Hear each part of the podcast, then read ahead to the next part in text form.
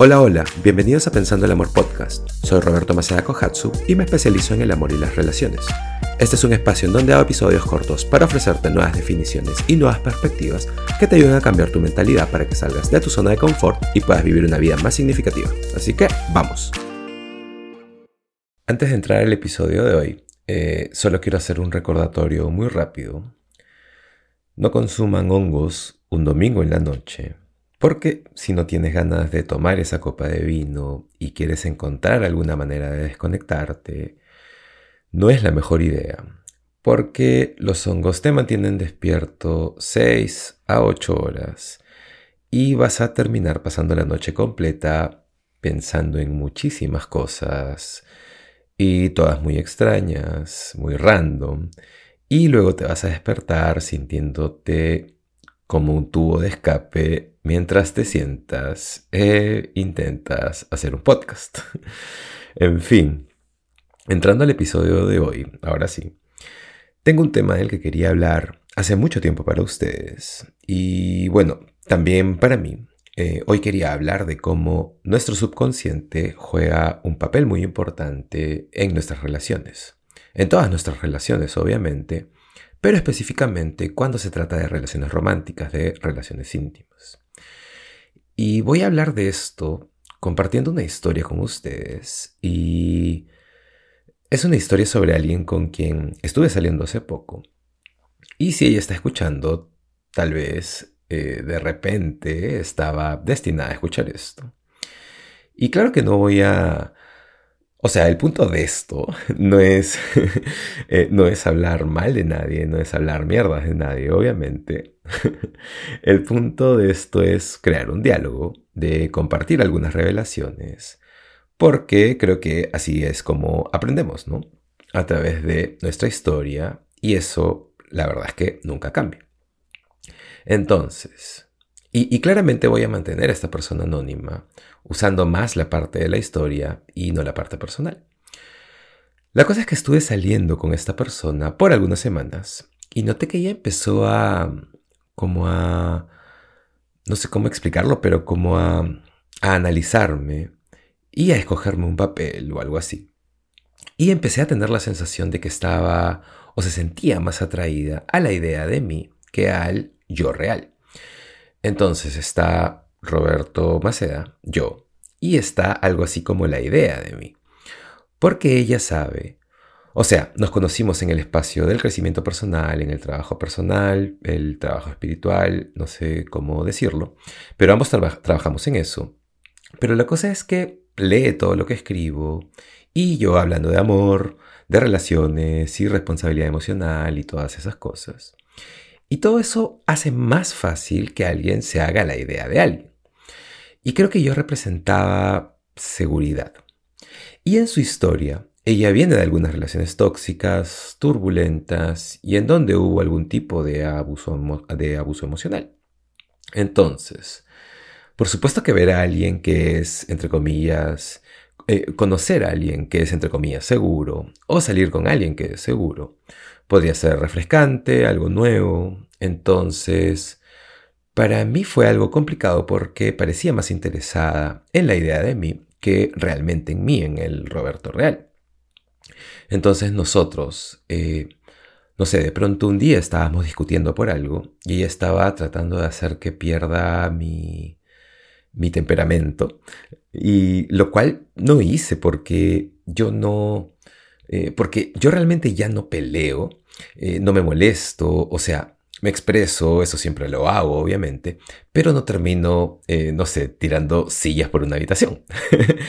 y realmente sentía como estaba intentando que, que me encienda, estaba intentando activarme, y estábamos hablando por teléfono. Y estaba intentando que pierda el control, básicamente. Y no fue hasta recientemente, hace un par de semanas, que mirando para atrás me di cuenta, tuve esta revelación y creo que es por, eh, y aquí es donde entra la parte del subconsciente, y es que su creencia interna es que los hombres no son seguros. Porque si alguien ha estado en una relación en donde exista cualquier tipo de abuso, de esa experiencia se forman creencias. Y su creencia es que los hombres son inseguros. Entonces, cuando ella se cruzó conmigo y empezamos a pasar tiempo juntos, en su mente sucedió que eh, su mente le dijo, esta es una persona que puede dar seguridad, porque escribo mucho sobre relaciones y las diferencias y todo ese tipo de cosas.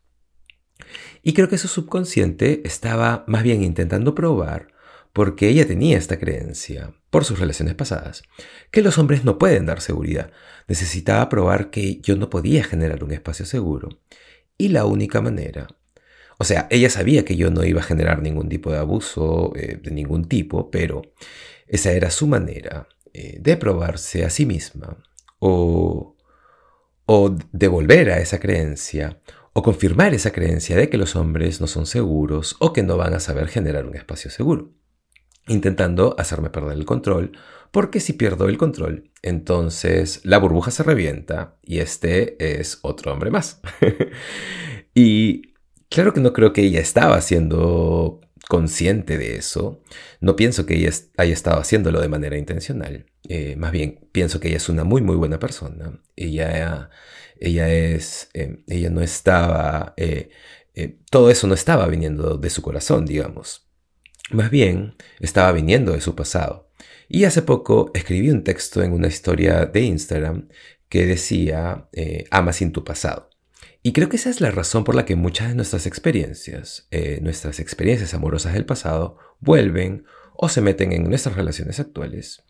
Y no somos conscientes de eso porque son sutiles, porque se mueven por debajo, porque no están en nuestro consciente, sino en nuestro subconsciente.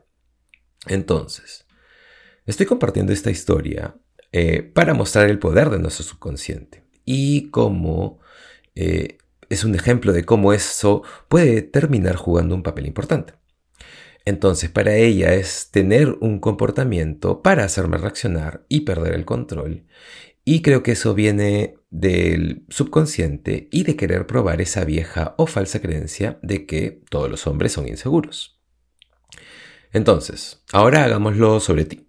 Traigamos todo esto a ti y tus relaciones. Cualquier cosa en la que estés, y puede ser Puede ser una relación romántica, una relación íntima, o también puede ser, eh, puede ser que estés teniendo dificultades en la relación con tus padres, o con tus hermanos o tus amigos, cualquier tipo de relación.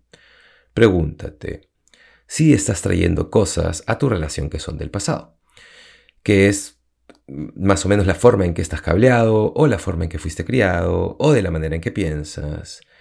Y escúchame, Tienes que ser honesto contigo o no vas a poder observar el presente porque es como si te rompieras una pierna, por ejemplo, y vas a sacarte unos rayos X. Esa radiografía va a mostrar exactamente qué está pasando y luego el doctor te va a poner un yeso y habrá una manera, un proceso de sanarlo y es un camino claro. Pero cuando se trata de nuestras reacciones y lo que está sucediendo por debajo en nuestro subconsciente, cuando se trata eh, de cosas como nuestras relaciones y nuestras reacciones y nuestros miedos, los escudos o las barreras se activan, o cualquier cosa que sea que estés haciendo, muchas de ellas, y me atrevo a decir que un 90% de las cosas, eh, de las que ni siquiera eres consciente. Entonces, el crecimiento personal es tomar un nuevo camino, romper un patrón, eh, porque no sucede a menos que seas consciente de eso. Y esa toma de conciencia no va a llegar en un pedazo de papel eh, o como unos rayos X, más bien va a ser o es más sutil y vas a tener que conectar puntos y descifrarlo. Es más eh, como un problema de matemática o no sé, tal vez como un rompecabezas. Entonces, es más bien algo mucho más práctico.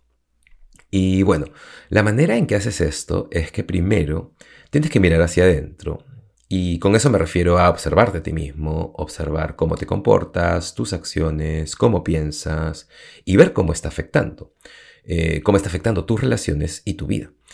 Tienes que hacerlo con honestidad, realmente tienes que ser muy honesto contigo mismo y creo que una manera de hacer eso es tomar un paso al costado y no dejarte llevar por tus emociones, porque las emociones suelen llevarnos por caminos que eh, o no suelen ayudarnos a ser honestos con nosotros y con quién somos realmente. Y poder ser objetivo y poder ver tu historia con cierta distancia de ti mismo. Y el otro punto es empezar a notar y ser consciente de los patrones. Si te comportas de cierta manera, y eso es algo eh, que sucede alrededor de cierto tipo de personas, y eso pasa una y otra vez, probablemente hay algo en la dinámica de lo que no estás siendo consciente, o en ti tal vez, eh, o no lo sé, pero hay algo sucediendo probablemente en el subconsciente, pero hay algo sucediendo por la relación o por tu historia o la historia de la otra persona o la combinación de ambos. Y estás creando eh, ese loop, ese círculo, y es en esos círculos que el crecimiento se estanca. Y es en estos círculos en que una nueva forma de ver el amor no se descubre. Y es en estos discos rayados en que vivimos, en donde seguimos, eh, seguimos creando creando los mismos patrones, seguimos actuando de la misma manera. Y ahí no hay evolución. Y si no hay evolución, no hay un nuevo camino y no hay crecimiento. Entonces, observa cualquier relación que te esté causando ansiedad. Hazte responsable de cualquier cosa que te esté pasando eh, para ti. Eh, y eso significa hacerte responsable de tu parte y observa si hay algún patrón Observa si puedes conectar algunos puntos y observa si es algo que esté sucediendo por tu pasado. Y si es así, tienes que empezar a hacer trabajar ese motor y descifrar el por qué. Empieza a explorar eso. Y eso te va a poner en un viaje para posiblemente sanar o cualquier cosa que deba suceder para romper ese patrón. Y cuando tengas la habilidad de romper ese patrón, vas a poder convertirte en una mejor versión de ti mismo y vas a poder llevar eh, más a la relación y vas a poder amar más o no sé, cualquiera que sea tu meta con la relación. Realmente creo que hay muchas cosas que suceden en nuestro subconsciente que realmente nos mantienen estancados.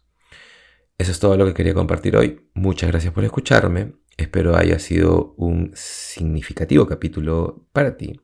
Compártelo si quieres que a alguien le interese y nada, nos vemos en el siguiente episodio de Pensando el Amor Podcast. Chao.